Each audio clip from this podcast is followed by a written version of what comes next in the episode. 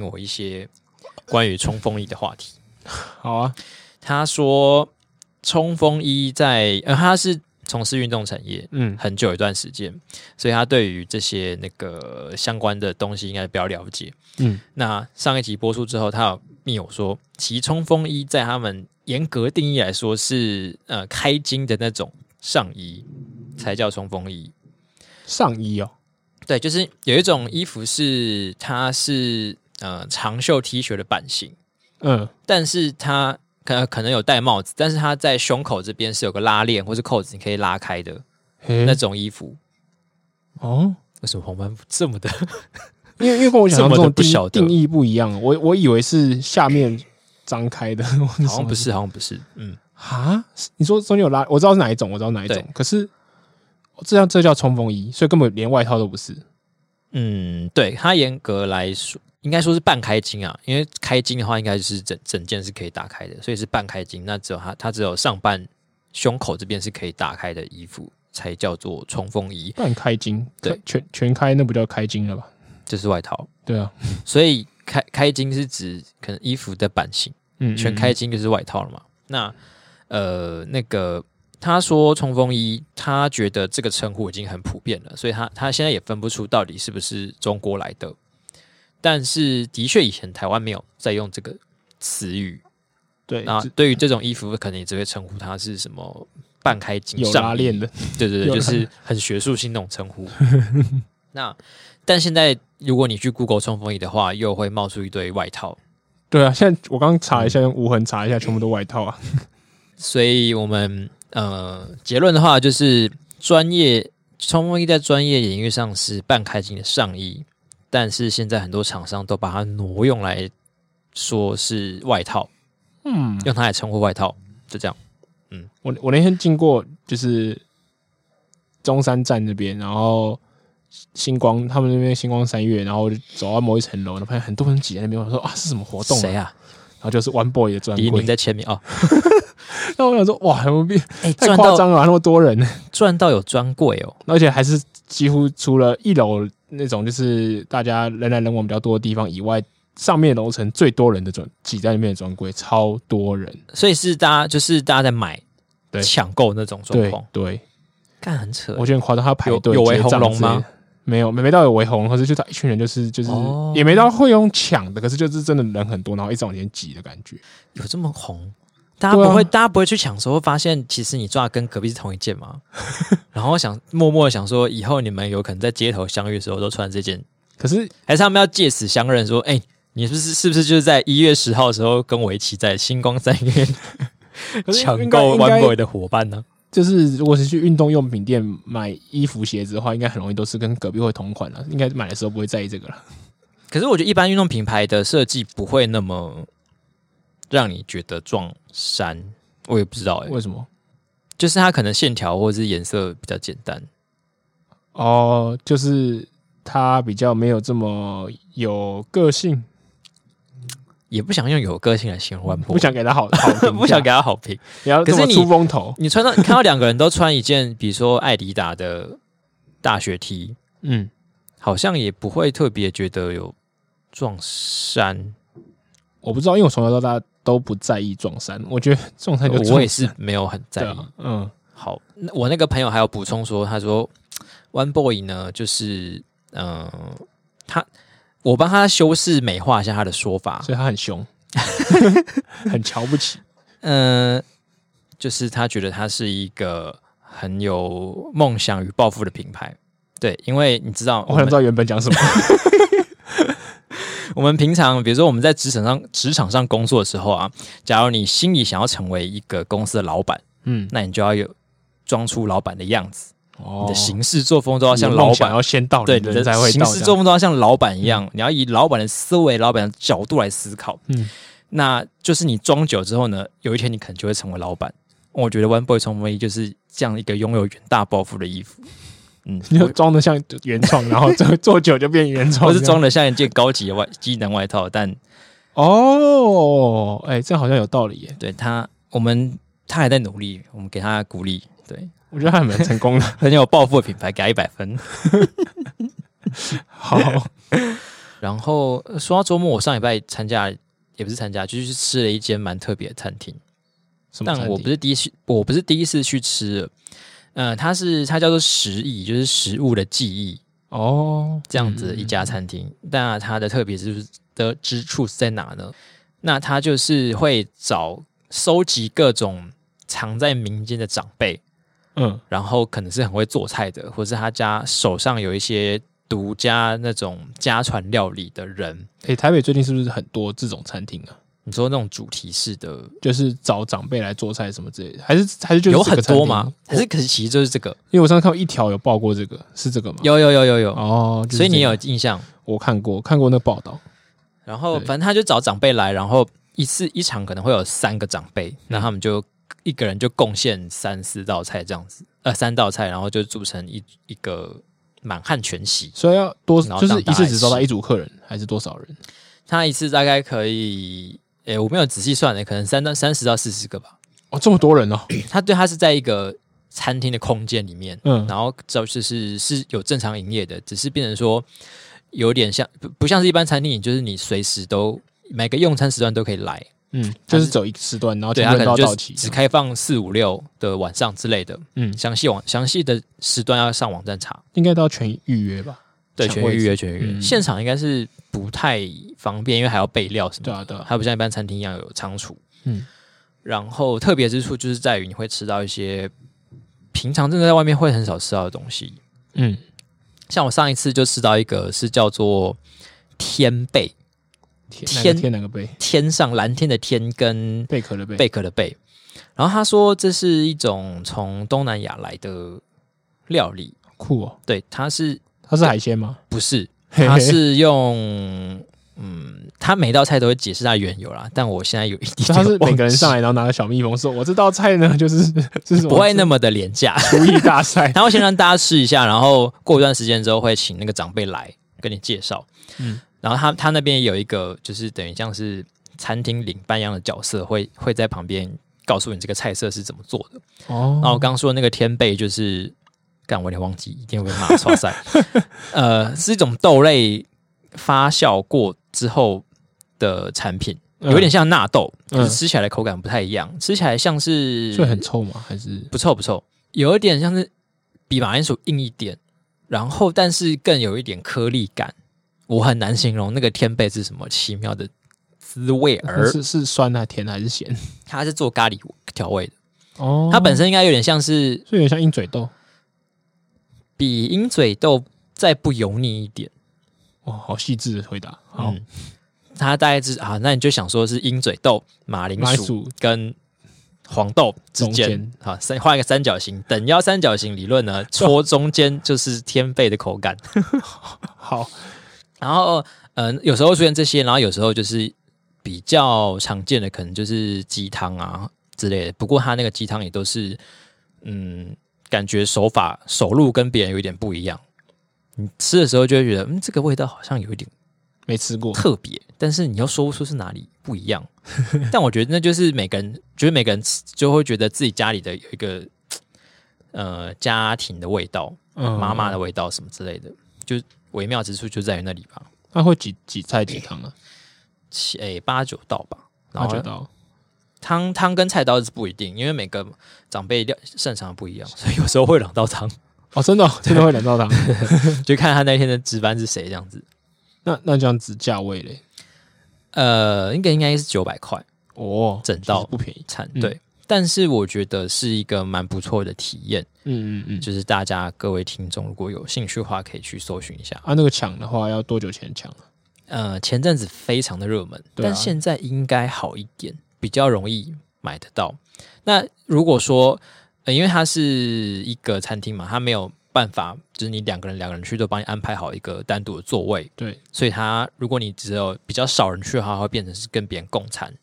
哦，就是凑一桌。对，所以如果你自己有一点顾虑的话，可能要凑到大概四到六个人一起，会比较可以自己享有一桌这样子。所以四个人就可以。我以为，我觉得六个人比较保险哦、嗯，六个，或者你也可以凑多一点去订包厢。嗯，那他怎么去找这些长辈啊？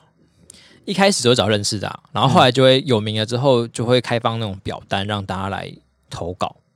真的，大家觉得对，就会有很多人一直出卖自己的爸妈哦，出卖自己爸妈。我想说，长辈应该不不太会自己说，哦，我要来这边煮菜。有些会，有些会，真的，嗯，有些是自己说，哎，我我我觉得我还蛮厉害的，我可不可以来煮菜？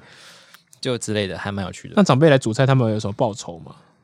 会有车马费啊，车马费。嗯，然后因为这个等于就是利用他们空闲的时间，嗯嗯嗯，也不会强迫说他一定排班什么时候要来，要来几天这样子。嗯，所以基本上就是让他们有一个可以消磨时间，又可以分享自己的传家绝学的机会。嗯，那他也会有一点车马费当做报酬。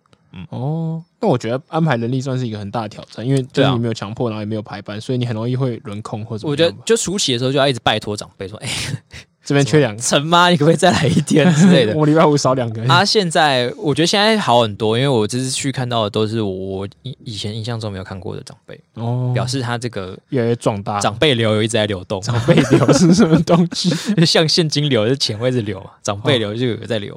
哦。嗯你你还没看那个脑筋急，呃，不是那个灵魂急转弯还没。哦，好，这这你看过了没有？我我我我看过，然后我我看到里面就是你讲长辈，我会想到里面其中一段东西，对不对？啊，所以你不会再跟我们公司人一起，我们的公司福利下礼拜不是要去看吗？会啊会啊，我会去看，然后再再看一次哦，OK，赞！而且我们聊到现在又忘记开场干。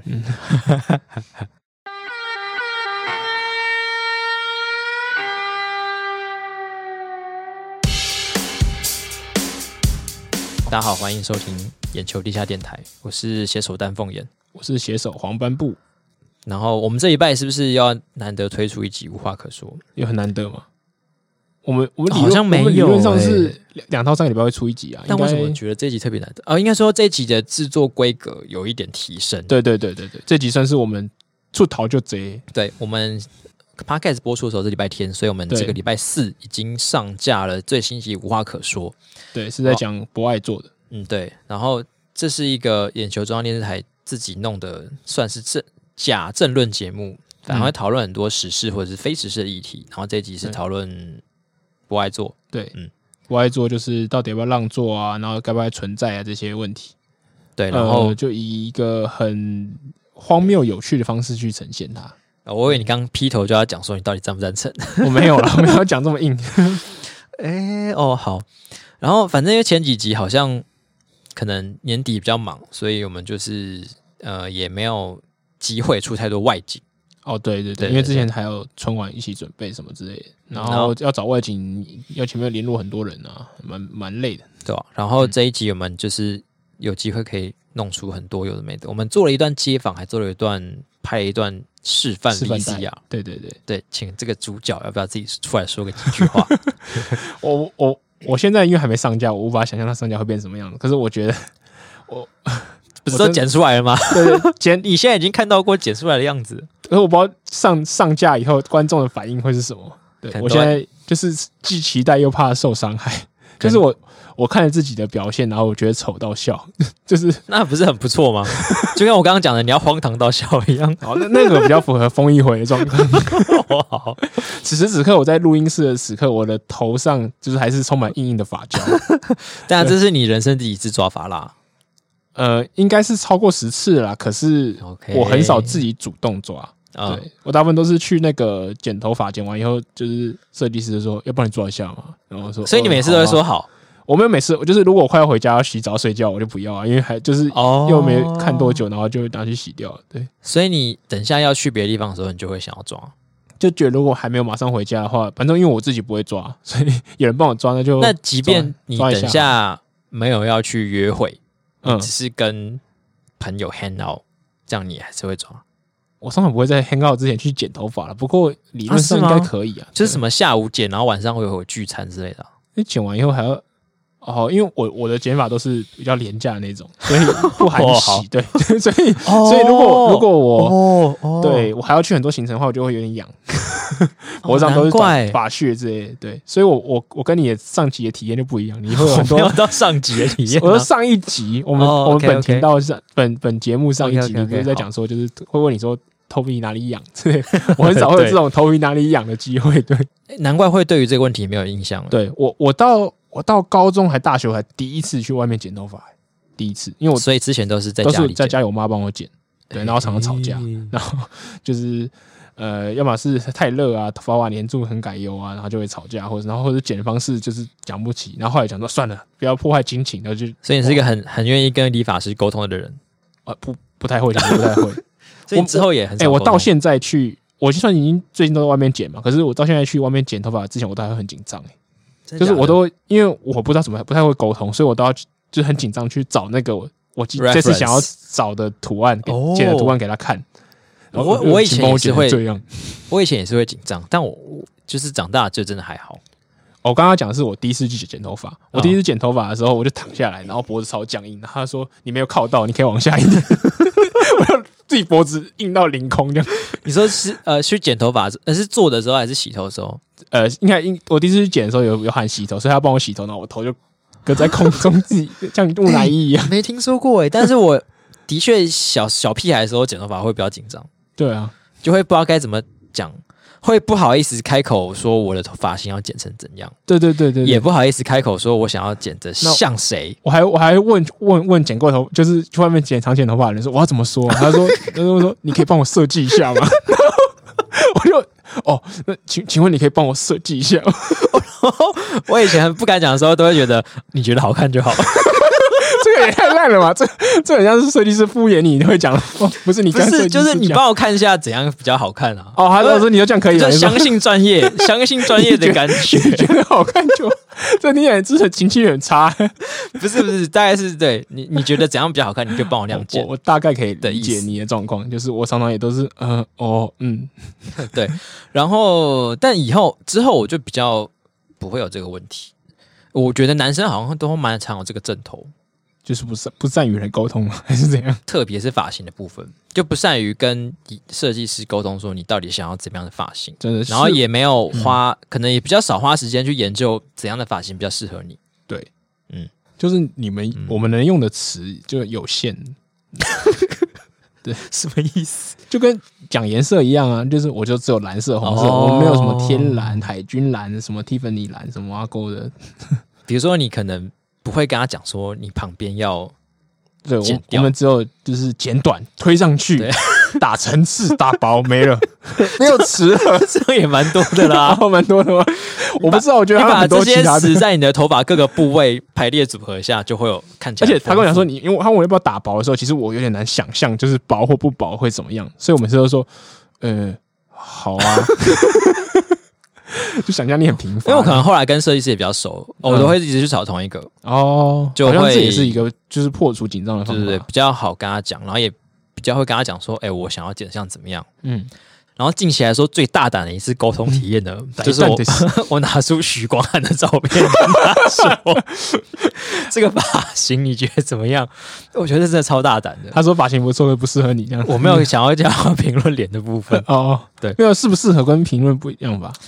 对啦，然后好像还 OK 啊。后来他你有剪许光汉的发型吗？呃，好像也没有，因为中分我还是没有要中。我记得好像是哪一张中分的头哦。后来、哦、好想看你中分、哦。后来聊一聊，我也没有想要中分的，就就算了。所以你问爽了，你不是这个是他整个发型最最明显的特征。我征询一下他的意见呢、啊，哦、就是跟他讨论，有个交流。就等于只是问我像不像徐光汉而已。我没有说像，我没有说像。这集当标题，我像不像许光？嗯，像。好，那我不剪了。对啊，好，我们怎么聊到这边？怎么聊到这边？剪头发的话题。对啊，我们刚刚那边在讲说我们拍的示范带。哦，原本是示范带，然后聊到抓头发，然后讲到刚那些。好，反正这个示范带我们之后还应该还会单独出一集啊，对，出一支影片出来。那如果大家都在关心你旁边的鸭主播怎么办？但是你觉得也就算了。我就是称职绿叶啊，丑到让人家主播变正的绿叶。不过人家主播真的蛮正、蛮敬业的。就是我一开始以为他会，刚刚说他蛮正的，没，我干嘛说他蛮正的？就是就是我们两个有一段动作在说，我们要把头，请把头发弄乱，然后我就把它弄乱，然后我想说牙主播可能会有点偶包，然后就不太敢把他的头发弄乱，他就真的很认真在弄哎，然后就也真的弄得蛮乱，而且很好笑。哦，对啊，我也以为他原本是有偶包的。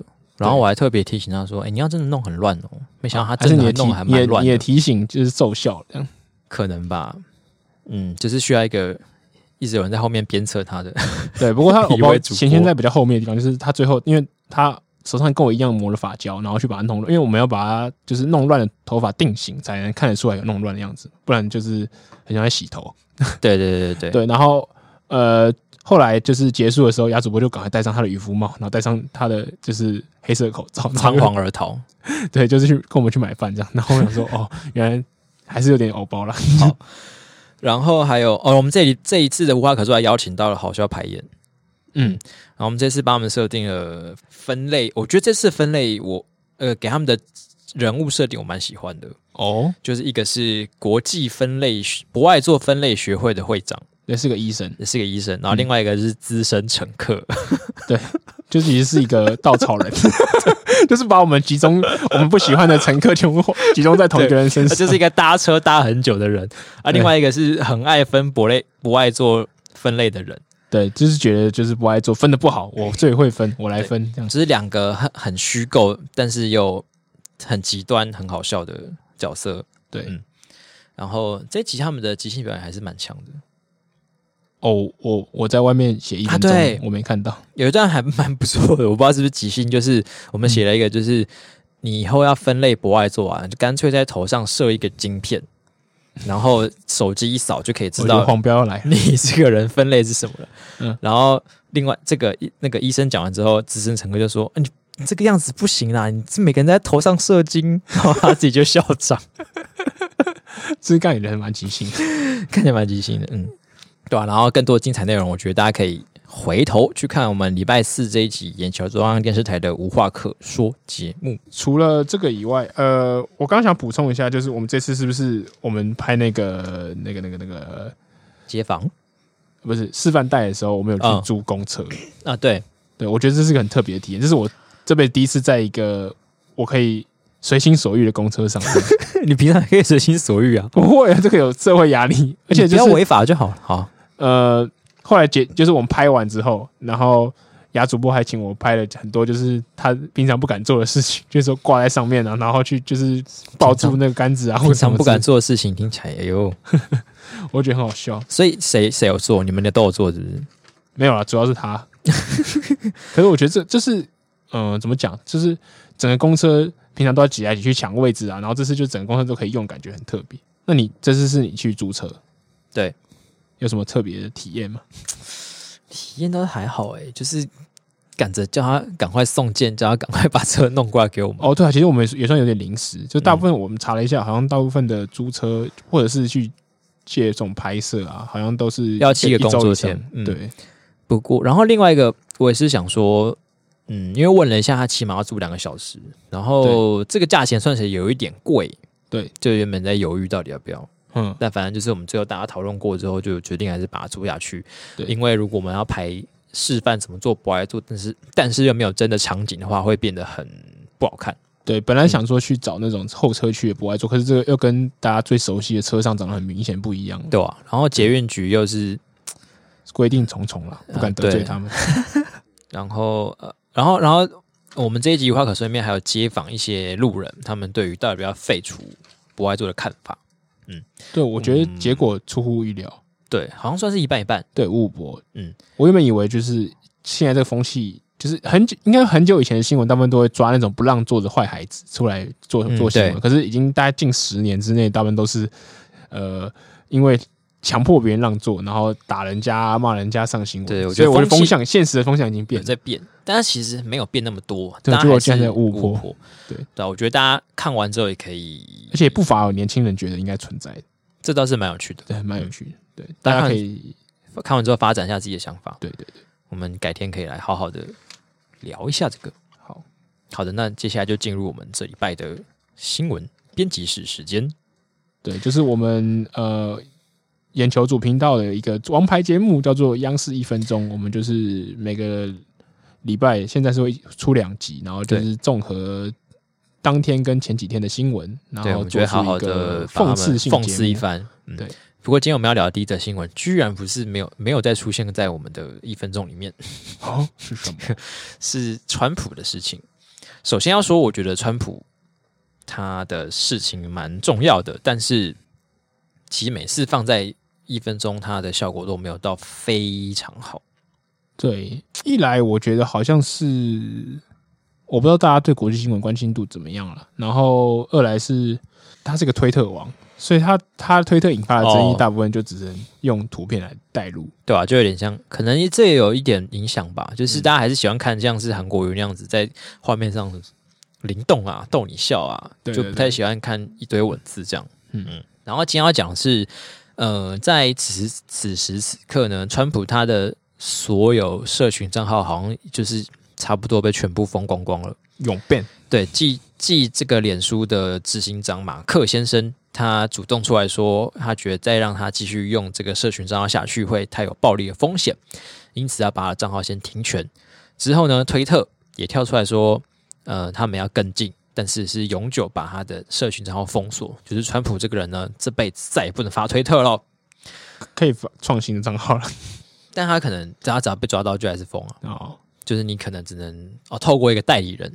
川普代理人，然后一直去帮他发这些推特，但当你使用了全新的那个字母跟惊叹号之后，大家就会发现啊，他背后是川普，好把你封掉。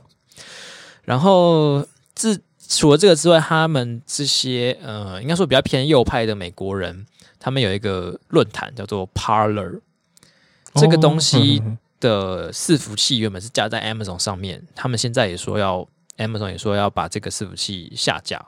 反正就现在就等于是各大科技巨头呢，大家都把川普跟他呃，川普以及跟青川这些人的发言管道，就是先全部封锁起来。那主要原因就是因为他们觉得之前这些川粉攻占国会的行为是他的最后一根导火线。他们觉得再继续让川普继续讲这些话下去的话，会有更对大家都会激化的活动发生，会有更多暴力的风险。等等，嗯，但你你你觉得怎么样呢？我我我先说我，我我蛮讨厌川普的，可是我啊，对对啊，我很讨厌川普，可是我我我也不赞成这样啊，原因是我可能就是大家想所说的左交这样，就是我觉得呃，他的理由有点烂。就是一定是很明显的双标啦。就是我觉得对这些科技巨头，尤其是美国为主的科技巨头，他们就是所谓的美国利益一定是优先。对，就是如果说要用仇恨性言论啊，或者是那种就是煽动性言论来做审查的话，一定还有更过分的事情，或者是不，对啊，比如说他说作弊这种不是不是真实的话，那有很多更大的谎话。对，例如说，呃，中国说没有，中国说的任何一件事情。也没有任何一件事情，可是大部分有些事情的确是，呃，更更更应该以以你这个准则来说，应该更应该要被封锁或是禁止的东西。嗯，嗯，这个准则，呃，我猜可能中国的话不一定会引起很多实际上的暴力，其实除了除了网络上的言论那种出真式的暴力以外，嗯，实际暴力会比较少了。不过。可是说明他们都是私下暴力啊，就是在你这些科技巨头看不到的地方，集中营里面，或者是监狱里面等等。你说他的言论造成他的人民去做这些事情吗？嗯，可能不能是说言论造成，但是他这些言言论可能会是，比如说掩盖他的暴力行为，或是说谎、造假之类的。嗯嗯嗯嗯。那我不晓得以以这个标准来说，还是。就是掩盖他觉得他们有现在有极那个川普造成他们极客的风险，对，我我觉得这种就是标准很很主观，对。然后我如我觉得如果因为他们拥有那么垄断的力量，然后他们标准是这么主观的话，我觉得危险性很高，我觉得无法让人接受了。对，对啊，这件事的理由就是他们纯粹觉得现在打川普好像是个很顺风，会让他们增加声量的东西，对。因此就打下去，所以也没有在管说这到底有没有符合公平原则，或是甚至有没有符合宪法保障他们应该有的人身自由，对啊，等等，这这个对啊，这个让我感觉就很像台湾有些防疫措施一样，就是 很多事情都是很顺风，然后做起来大家一定也觉得很开心。可是，呃，我觉得有些标准不一样因为就是是不是跟你立立场同一边，或做起来让你感觉很爽，就嗯就能这样浮动了。嗯，对啊，有些如果大家觉得呃所谓的民主、所谓人权是你在意，而且可以拿来就是对中国人显摆的东西，哎，我有你没有哦，然后那你有些做一些东西你就没有捍卫到这些东西，那你凭什么跟别人说炫耀我有你没有？对啊、呃，对，嗯，就是就还是回到双标的问题啊。对，然后我是觉得这些科技巨头他们这样子之所以要封锁川普的话，呃，表面上说是要禁止、防止更多暴力的发生，嗯，但我对觉得对于这种，因为其实老实说。你拜登跟川普这次选完之后，有成压倒性的胜利吗？嗯，你再怎么样，民主党跟跟共和党就是差不多的力量，但是有一边稍微多一点点。对啊，尤其以普选票来看，没有差到特别多。对，那你把一边的声音全部，嗯、一边的领袖啦，就是这样全部封锁起来的话，嗯、对于这些呃反对的声音，其实并不会有什么。瓦就是抒发或是瓦解的效果，嗯，这样做反而只会让他们更不爽，更想要发泄出来，然后窜到你看不到的地方，继续威胁你所谓的国家安全或是人民生命安全之类的。嗯嗯嗯，我觉得是一完全以他想要的达成的效果来看，是一个完全反效果的行为，只有自己爽而已。在我看来就是这样。嗯，嗯，我觉得短期之内可能会有点效果，例如说你断掉他主流的。的平台，然后或者是沟通管道，的确暂时他们会有一种就是失去联系。可是，嗯，呃，终究可能像你讲，可能还是有别的方法可以联系上，啊、而且他们可能会有带有更仇恨的方式回归。嗯，而且就像我们这一次选举蔡英文跟韩国瑜的时候，那时候也有很多人在讲说，我们不要给韩国瑜舞台，或者是甚至大家是不是可以把这些韩粉声音完全消灭？嗯，但我会觉得你。就是把它压下去的话，它只会从别的地方再窜出来啊。嗯嗯嗯，你如果最后没有正面击倒它的话，那就是对，就是它人数没有变少。那你把它的空间越逼越小，只把密度变更高，然后变成一个更压力锅要爆炸的状态。对，嗯，就算就算他现在可能也不会因此而变成你跟你同一阵营的，但如果你没有正面跟他对决过、赢过他的话，他永远不会觉得知道自己是比较少数那一边。嗯。而且，对啊，这个回到选举的时候，我有一个想法，就是那时候大家都在，比如说要投政党票或什么之类，然后他就在抢说，就是哦，所谓的进步派，嗯嗯，然后大家就要抢说，哦，你要投民进党，你要投小党，你要投什么东西，然后大家就开始互相吵成一团。可是我觉得，如果你呃想要开拓票源的话，因为你总票的，你所谓认为进步派就是这样子嘛，你要开拓票，你其实要去挑战那些比较你认为保守派的浅色的支持者。对，至少让他往中间靠拢一点点，就是要把对方挖过来。对，你不是就是把他们全部排除掉，说哦，这些人就是白痴，就是废物，我不知道为什么他们这样想，好夸张哦。嗯、然后，然后这他们这些人就不会不见啊，他们还在那边，他们在那边，然后就是会投你反对那一边啊。对啊，怎么样都不可能。你如果想要压制他们，说什么哦，所谓的国民党不倒不会好啊，或者谁谁谁什么新党怎么样怎么样泡沫化，要你要达到这个目的的话，你不是应该勇敢去挑战他的支持者，让他改变立场，而不是说就只是骂他们。对啊，你至少应该是要让他投不下去他原本支持的人。对啊，就是要挑战到对方觉得他没有办法，起码他没有办法自己继续支持下去。他今天这一票不投，嗯，那你投了，那你至少是你赢他一票嘛。对啊，然后你自己在，如果你是你自己在那个同温层里面这样切来切去的话，那对方的票完全不会变少。对对对，就是在这边，我我不懂。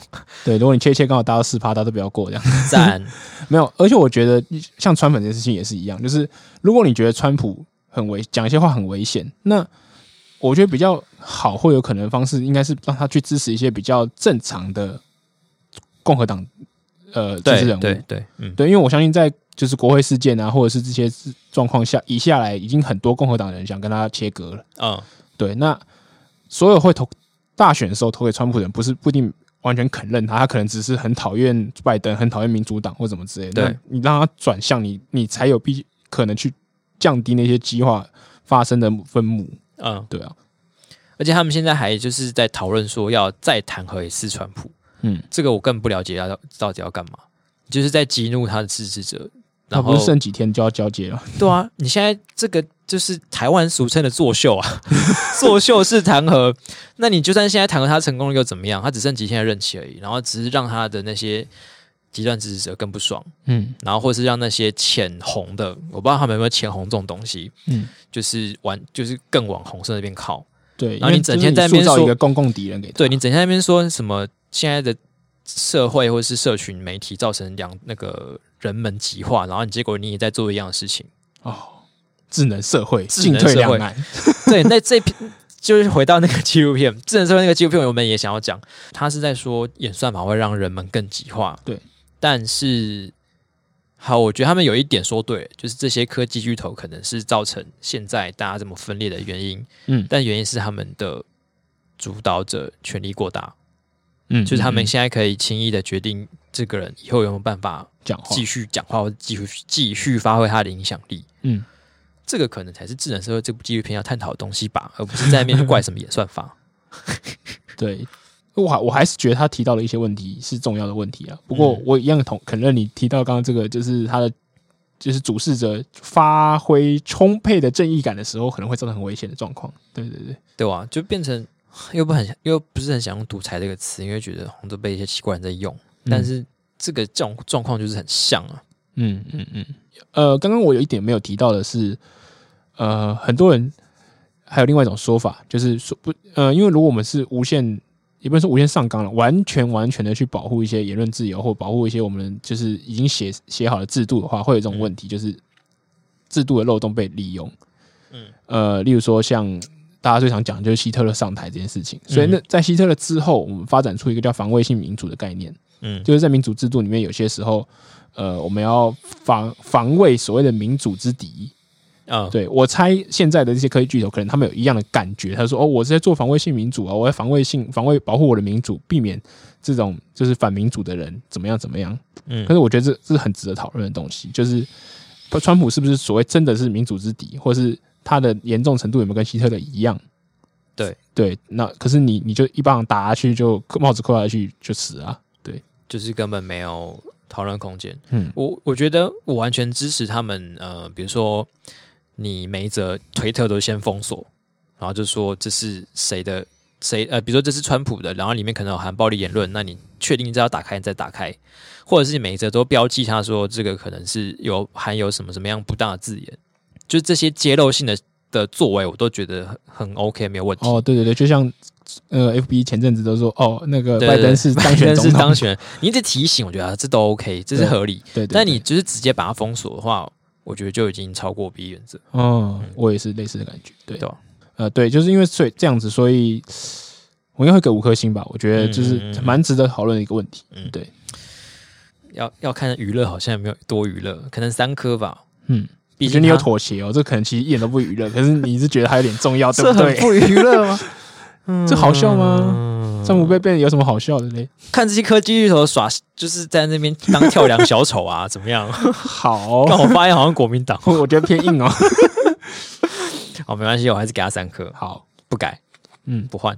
下一则新闻，我们可以回到国内了。好，下一则是要讲我们国内的一个政党，是很久没有被我们提到的政党——台湾民众党。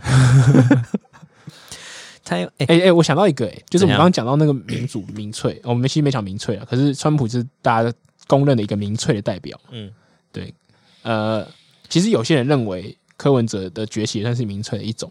哦，对，怎说？就是他是所谓的这个民粹是打着一种反建制的口号，然后就是说，呃，哦，就是第三势力两党。呃，我觉得不一定是第三势力就一定是民粹，可是他他的意思就是说，哦，两党都很烂，然后我们要打打破老旧政治，你要跟着我，这种感觉。嗯，这个其实是这一波民粹思潮，例如说在巴西啊，或很多地方都有类似的说说法。嗯，例如说在意大利，他们有些市长甚至就是这种民粹运动拿下来。嗯，对，所以呃，柯文哲算是一个很有趣的人物了。对，我只是突然想到分享这件事情。所以你觉得他是这样出现的？对哦，所以他，可他现在感觉就是已经声势不如以往哦。对啊，对啊，代表是民粹主义的消散嘛？这个词可以这样用吗？我觉得刚才只是应该应该不能说民粹主义消散，只是他操作的不良。哦，他这他没有乘上这这波浪，他有乘上啊，他不然怎么上来？可是是他乘上以后，乘到一半然后掉下去，掉下去。对 对对，好。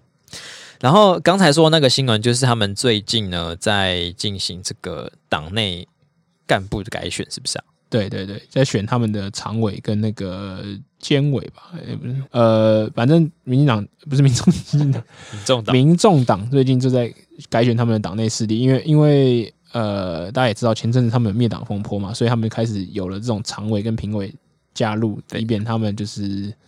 呃没有代表性，然后设计一下他们党内的系统，对对对，对，然后有安排了一下这个决策核心势力，对，然后说到决策呢，他他们就党内一定要选举嘛，选一些人出来担任这些要角，对。那除了这个台面上啊，我们知道的立委们啊，还有柯文哲自己啊，这只是他们所谓当然对中央委，对，当然是中央委员，对。那其他中央委员呢，就要选，嗯、结果有几个，那选举的时候都会有几个派系这样子，互相互别苗头，各个立委自己可能有一些熟人，像像是高虹安、张启禄这两个立委，他们就有一些自己的人马，嗯，那最大宗的这个柯文哲，还有像是蔡壁如。也有一些人加进去搅和，是比较亲近他们的。对对对对，对，那其中还有一批非常神秘的派系，对呢，这是什么？被被被某周刊称为是最大派系。对，是什么派系呢？柯妈妈柯妈妈派系。我第一次看到柯妈妈派系这种东西，某妈妈派。为什么？你看，你看蓝绿什么呃，鹰派新潮流，对，还有什么？你有看过一个、听过一个什么新潮复兴，然后新潮流奶奶的派系吗？黄黄妈妈派系，还是有什么马英九伯父派系吗？没有。为什么一个政党可以搞到党主席妈妈可以自成一个派系，而且还比他儿子大？对，那怎么办到了？这是什么皇太后垂帘听政的概念？总之，在这次的选举之面里面，就是柯妈妈、柯妈系统的人呢，就是呃，获得了这个最多中央委员的名额。嗯嗯，因为其他人就是要不是没上，要不是就提名太多，然后导致票源分散，就没有就落选。嗯，结果最后就是柯妈妈独掌大权，算是这样吗？他有到独掌大权的程度吗？应该没有到独掌大权，可是亲近他的人就是很有、很有、很有势力，就是抱着有抱到柯妈妈大腿的人都升天了这样子。这我不确定，我不知道他们跟柯妈妈关系是怎么样。对，我是哎、欸，我形容的是这个传统意义上的抱大腿，而不是物理上的抱大腿。物理上也太恐怖了。那我觉得，而且还有一个最神秘的是，呃，柯文哲一向就是说他他的家庭都没有涉入他的党的事情嘛。啊、嗯，对。然后他在选前的时候，他们就是整个党组织改选事件说，哦，有新闻爆料说什么他妹妹好像柯美琪吧。嗯，还柯什么？然后就说哦，他绝对不会来参加民众党的什么选选委员啊，或者什么东西。然后后来他真的当选了某一层级的一个委员。哦，对，然后就他还说他说好的绝对不会。对，然后我想说，你跟你妹是都不熟这样，所以可能他妈妈掌握大不大派系，他也不知道这样。是啊，所以他最近才发现，最近才发现被策反了这样。他到底为什么会让柯妈妈这么涉入的这么深呢、啊？他好像很有影响力，在民众党党内。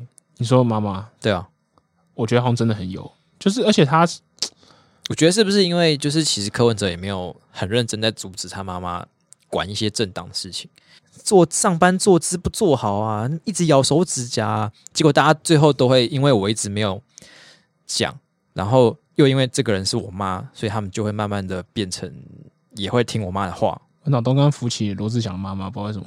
为什么罗志祥妈妈就是也是个涉入很深的新妈这样哦，所以这个演变包是我不知道是潜移默化变成这样子吗？还是蔡妈妈真的很积极再去呃运作？我觉得我不晓得，我只是猜测，也有可能，就的确有可能是因为你是老板的妈妈，所以大家对她敬畏三分。嗯、另外一个，我觉得柯妈妈应该也蛮，她没有积极的去，应该不一定会积极去联络人脉，可是她应该会积极很多意见。嗯然后就有些人想要探听他的意见，然后揣摩上意这样。因为就我从小到大的这种就是经验，就是呃所谓这种很会读书的学霸的精英的妈妈，他们都会有一种优越感，嗯，然后非常以小孩为荣，然后重心就落在小孩身上，嗯，然后他们非常非常想要介入到小孩生活里面，然后去证明小孩是最棒的，然后谁得罪他的小孩就是罪该万万死，好像真的有这个形象哎，对对对对对，所以呃。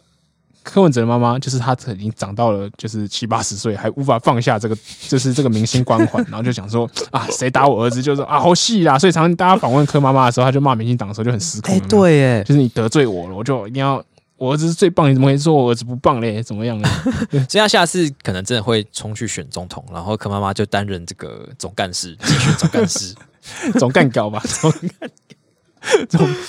好，马上给柯妈妈系统一个评分。我觉得五颗。柯妈妈系统听起来像交流道之类。我觉得五颗星太好笑了。一个政党怎么会出现妈妈系统？我我给三颗星，我觉得蛮蛮不错，算是有点新闻价值。有新闻价值吗？新的派系出现，分类学上的突破 有在哪？哦，好，好，这么说是可以了。对，从来没有听过的新派系。然后呢，说到这个从来没有出现过的东西。我们这两个礼拜在看苗栗新闻的时候，嗯，也看到了一个从来没有出现过的整治交通事故的办法了。嗯，盖龙，对，盖金龙，就是苗栗是个曾文学，曾文学他就是前阵子发了一个影片，就是他就呃说呃苗栗有一些交地方嗯。交流道吧，对，哪里就很常出车祸，对，然后就去应该是去现场看一下，说到底为什么会这样子，对，看一看就发现呢。苗栗在这个一些很常发生事故的路口，都盖了一些，都盖了一条金龙。哎、欸，我发现这这个其实是有道理的啊、嗯，就是怎么样？大家在这种交通要道盖龙，是很像塔防游戏会做的事情，就是因为龙的破坏力很大，然后那块地就都给他守这样。不是，所以那个龙龙是要来制造车祸吗？不是吧？把那些车祸人吃掉，就是塔防这样。什么意思？我不知道，我觉得突然想到还有画面，然后哦，就是最多交错的地方就要放那种攻击最高的东西。总之就放了四只龙啊，东南西北各一只，是不是？然后不止，好像九只吧？哦，很多龙，他找到四只这样。对，他就找 这种找什么龙珠？对，就找到这些金龙之后，他就说没想到苗栗县政府居然那个呃事故不改善啊，交通事故不想办法改善，然后问苍生问鬼神，花钱在那边盖龙，一只一只四百多万，哎、欸，超贵的。这是金的吧？不知道。下次拿凿，就是拿工具这边刮一刮，搞不好可以刮下一些金粉。我觉得不一定，我觉得可能那些金都跑到那些建商的口袋里。哦，所以去刮到还是七，对对，然后之后建商觉得开心。对，成本大概五十万、八十万之类。然后好，就是盖龙来预防交通事故。嗯，这个有心理作用。其实你开车的时候看到龙，你真会觉得哦，我不会车祸，我不会车祸。我我不会啊，我不知道苗栗人怎么想。但是我我看到了龙之后，我就可以下交流道交流到下他妈超快，想说龙会保佑我的，下超快就会出车祸。对啊，我说这个龙的保护作用到底在哪？我不知道，可能过马路的时候你觉得安心许多。对，就好，不要再讨论这个这个立 flag 的游戏，装神弄鬼的问题。那。我们在做完这个新闻之后，也有人观众说，其实那个龙是苗栗那边一个客家文化的象征，就是他们有一个叫做棒龙的文化。那个棒？这个棒就是一个火在一个旁，那这个意思就是炸炸龙的意思，所以它其实就是也是一样用那种鞭炮，然后在元宵的时候去炸那个龙。对，也是有一种驱邪的作用。嗯，那这个观众就说啊，这其实是苗栗那边的一个客家文化，你们不懂不要乱讲。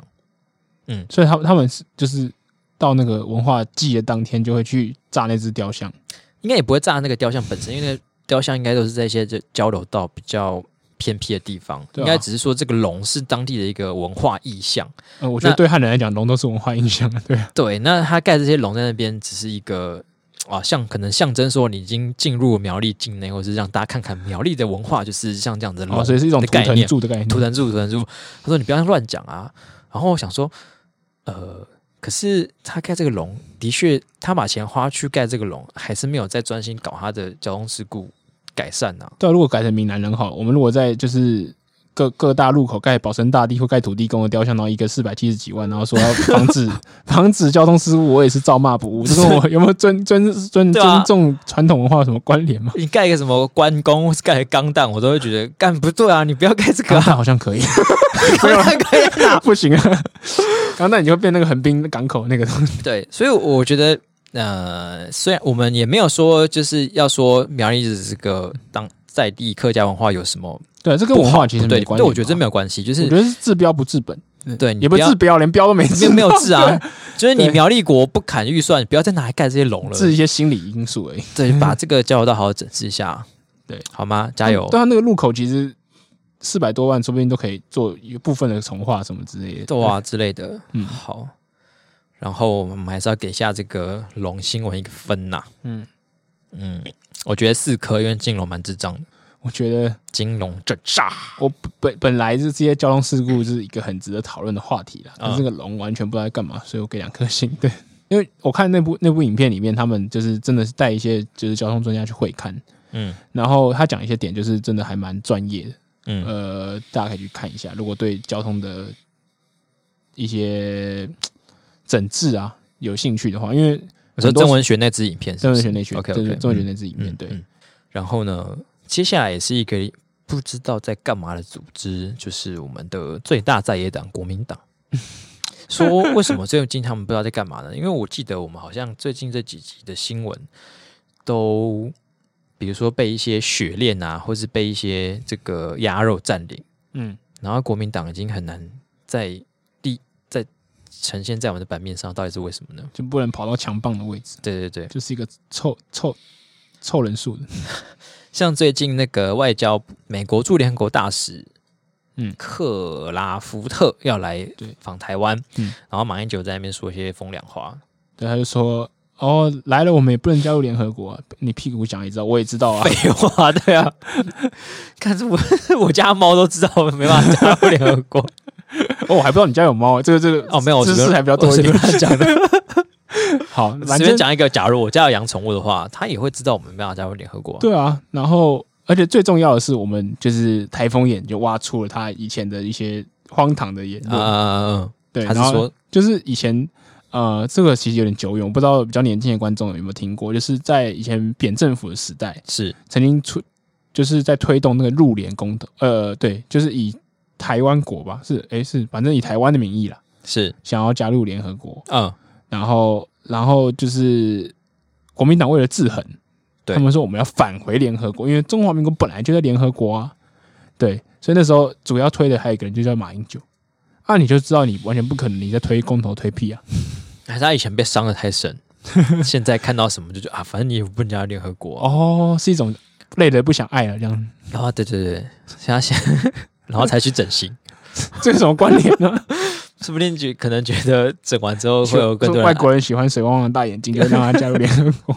他那个看起来有点不水汪汪，很水，很恶心。但我觉得重点是，其实大部分的人也没有真的说多爽爽到天上之类的。对，就是大家都知道，很淡定的看这件事情吧。嗯，有一些进展，OK，好，但是也没有说可以马上怎么样。对啊，对啊，大家应该都还蛮理性的，可以了解到这个状况。然后就是讲这些话，就好像是呃，妈妈给了你哥一个糖果，你就好像说我没，我糖果其实没有特别好吃哦。对，好，所以呢，不是也有点像说，比如说我今天约到一个女生去看电影，嗯，然后我就跟我的朋友分享，就说，哎，我约到某某某去看电影嘞，然后他就突然很很酸的说，啊，你以为你这样你就会生小孩哦？对啊，你们两个都有隐性基因。小心你们的小孩子得病啊！说哇，这是对，超小，就是呛一个说你很后面会做不到的事情，那就是对，以为我好像很期待，但是我也并没有像你说的那样子，对，是不错，可是也没有不错，但是我真的也没有还有想要想到要生小孩，对。然后呢，呃，除了这些以外呢，最近他们也换了立为立院总招，嗯，就是他们在立法里面带头那个要从林维洲换成费鸿泰。所以以后就是会有一个费总召，我不是在说他废，我只是在称呼他的姓费洪泰总召。因为不是走他费，在座的各位简称费总招。对，那林徽州就是有点不爽，他就在广播电台上面抱怨说，呃，他觉得对江启臣，就是现在的国民党主席，有一点小失望。他觉得他都一直在听一些公公婆婆的话，那我们到底出来改革要干嘛？对，因为这牵扯到当初江启臣要参选党主席的时候。他们是以一个中生代阵线的名义一起，对，就是他跟就是林维洲跟蒋万安一起出联合江启臣一起出来，就是呃发表参选啊，然后说我们中生代要改革啊，或者什么之类的，他就觉得一种我替你背书，可是你没有做到你讲的，而且你还把我换掉了，这种受伤的双重伤害，的确。但是说，我觉得被换掉算是江启臣的问题吗？嗯，应该不能完全算，可是党主席但一定还有斡旋的空间。对，就是他顶不住压力。对，就是你能不能让总招这个位置，就算你让他换掉，你可以换蒋万安啊，你换到一个就是中生代的人身上啊。怎么会会换一个废总招呢？对，就换到一个 废姓总招，在骂废物，换到三身上，就是嗯，哎、欸，呃，我不知道大家了对凤飞飞熟不熟？他就是信义区的一个，就是呃年很不受年轻人欢迎的人物。所以费鸿泰平常在做的事物就是废物。我有点快被急了，还好吧？我说的物是务实的那个物哦，是吧？嗯、那大家投给废，大家投给废票的废票，对不对？也可以这么说。我今天投了废票。总之，他们国民党现在就是，我觉得有一点，他们也有想要，嗯、呃，变得更好一点，有在尝试啊。对啊，就是但看起来尝试是都没有什么效果，嗯、而且都打错方向。对，就是我在江启臣上任的时候，我就觉得。呃，他应该算是有抱负的人，就是他对国民党应该有很多看法。就的确，虽然我们今天在嘲笑新闻的内容是在嘲笑新林维洲有点就是不是滋味或什么之类，可是他的确比呃国民党的支持者或是其他看戏的支持者想象中做到的还要更少一些。啊，对。那不过这也显现就是国民党里面的呃他的派系是一种。不是有往下拉的力量，对，它是一层一层的，有点像那种那是三角形金字塔形，对，跟那种民进党的是一个平面，然后大家就是一个圆饼图，然后互相挤来挤去，不太一样。它是一个压下来的，嗯，所以它它即使在下面就是获得比较大一层的支持，可是它有点往往上突破，有没有？嗯，对，所以现在就是平民之王，平民之王，对对对，但是没有办法跻身跻身贵族或是真正的幕后统治者的感觉，就是他能。动的东西感觉很有限，嗯，对，所以这个党还是倒一倒，没救了。对，好，呃，那这个系列要还要评分嘛？跳过好了，今天它是好几个，算是一个我们给国大家的一个国民党现状报告了。哦，想到国民党现状，我还想到另外一个事情，嗯、就是国民党看似没救，他们还有一个未来的希望集中在蒋万安先生身上。嗯，对，然后蒋万安先生他为了要准备选台北市长，他有很多小动作。嘿，是的。对，然后他现在就是先来拆未爆弹，哦，就是他知道他身为一个 蒋家人，嗯，对他身上有很多原罪，蒋家的原罪哦，这个枷锁，对枷锁，就 好像家徽的一种叫枷锁这样子。好，然后枷锁是什么呢？就是他的祖父，嗯，跟曾祖父，就是嗯嗯嗯，蒋介石跟蒋经国，对，就是对有好一代人，就是一些白色恐怖啊，或者一些强强征暴敛。做了一些不好的事情，对对。对，所以他提议出来说，他要把呃那些人没收的东西，蒋家政权没收的东西还给他们，嗯、还。还还起来，还起来。那他具体上有说要还什么吗？不知道，他没有讲。我不确定是我们对他研究不够深还是怎样。可是新闻其实没有很琢磨在这个部分上面。哦、我看到的是有一个人发文来骂这件事情。呃，所以这个新闻的重点就是在于蒋万说我要还，但是。没有讲具体要怎么还，因为其实说要还当然是一个好事啊。其实我觉得也不用很负面上态度来看它。可是如果你完全没有提方法的话，你就变成一个想要赚名声而已，就口号啊，就是、哦、我愿意还啊，可是是呃不好还呐、啊。那照理说，这个呃有一有一派这个台独理论是说，中华民国政府当初来这边是于法无据的嘛，所以他等于是偷走了台湾这块土地。嗯，那所以。请问这个 是怎么还的？有没有要还下这个部分？这个大约三万六千平方公里的部分，这个要不要处理一下呢？嗯，就是问问蒋万安喽。对，他可能不赞同这个台独的说法了，可是我觉得，就是即使他赞同，呃，部分东西要还，那产权不重点是不在他手上啊。哦，对不对？他根本就没继承到蒋家的什么东西，哦，所以他就是买空卖空。就是他其实没有继承什么东西，然后就说要还啊，到底是谁要出来还？蒋 友不要还，蒋友是谁要还？对啊，其实大部分东西我猜可能还在国民党的下面，或者是早就已经处分掉，就是卖掉啊，或者是什么之类的，所以也还不了，能还了。对啊，所以这就是一个口号而已。对，就是他自己以后别人打他说没有啊，我跟我祖父跟我曾祖父不一样啊。好，所以现在看起来就是国民党的成员们有在做一些基本的挣扎，但是并没有什么太大的效果。对，那我们就嗯，一个鼓励的心情看着他们。好，好，那国民党系列你给，唉，三颗好了，因为最近看他们的新闻都嘴角动不起来，真的，我给三点五颗，就是他还是有有一点新闻量，例如说马英九打脸自己，例如说蒋万安讲东西没有什么细节，uh huh、例如说呃，林维洲对中生代的改革很失望，这其实也是具体的事情。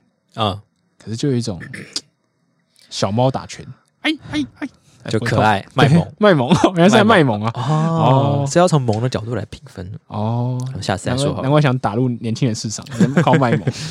然后接下来是我们准备了几个，嗯，没那么政治，没那么政治，但是算蛮有趣的新闻。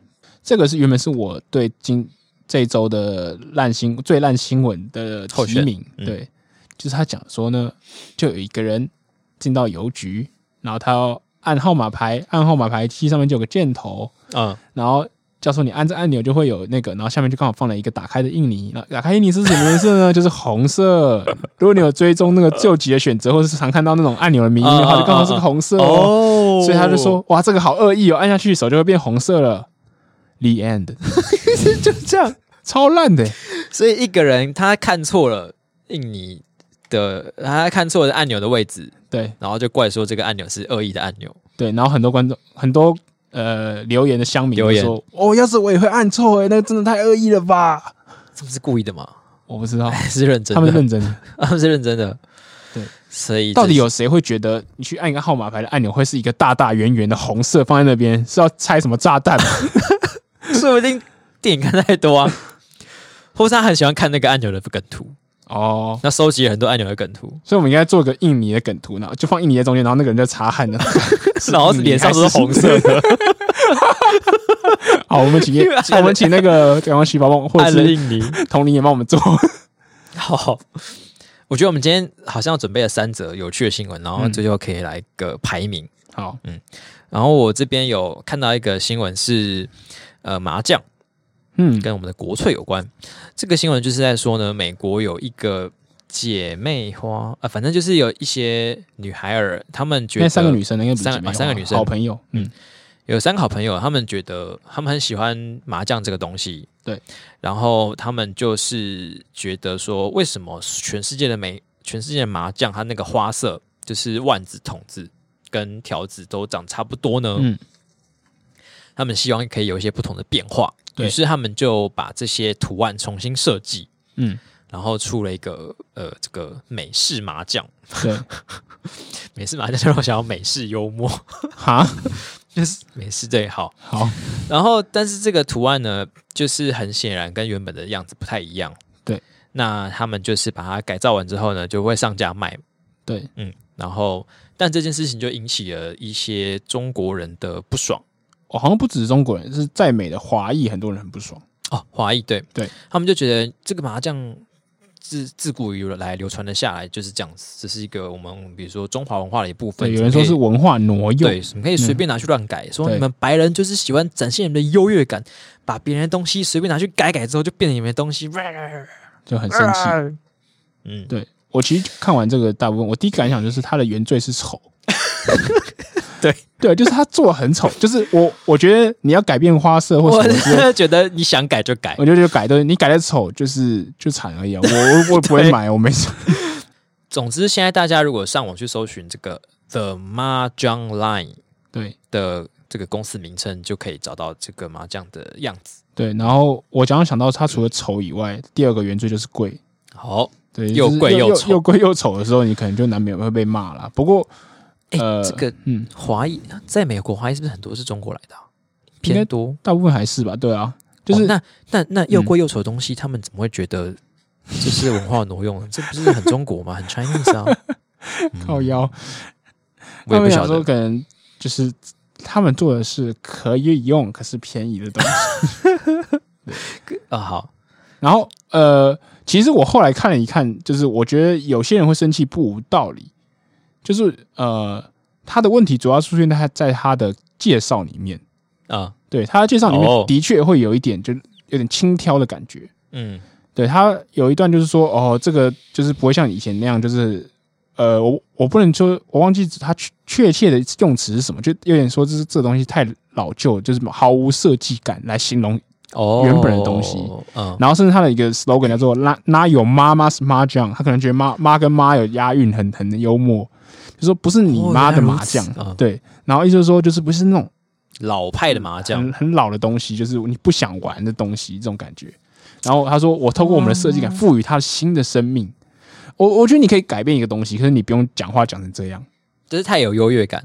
对，就是就是有一种说我来帮你怎么样怎么样。嗯，对，这这的确会让人不舒服啦。对，所以被骂也嗯无可厚非。对，但我觉得会这个讲这些话会被骂的原因，还是因为丑。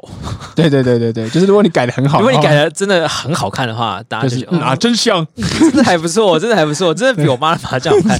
对，就是丑，而且改成这样子，我就分不出万通条的那个差别在哪。对，而且而且我觉得他主打好像不是想卖给卖给华裔的人，就是想卖给，他其实是想卖给西方人。